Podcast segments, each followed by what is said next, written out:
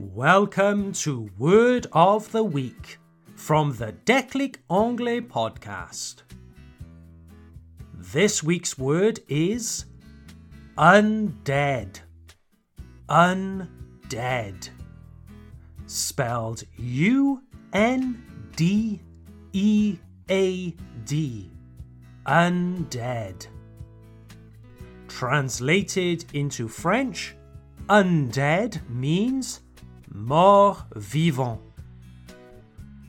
When we talk about the undead, we are talking about dead people who have returned from the dead.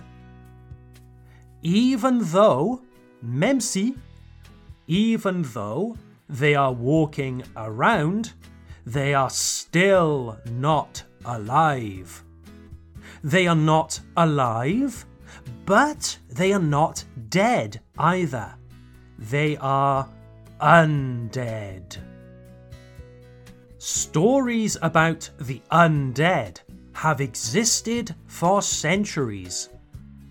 But the modern concept of zombie movies began with George A. Romero's 1968 horror movie, Night of the Living Dead now considered by many as one of the most influential horror movies of all time.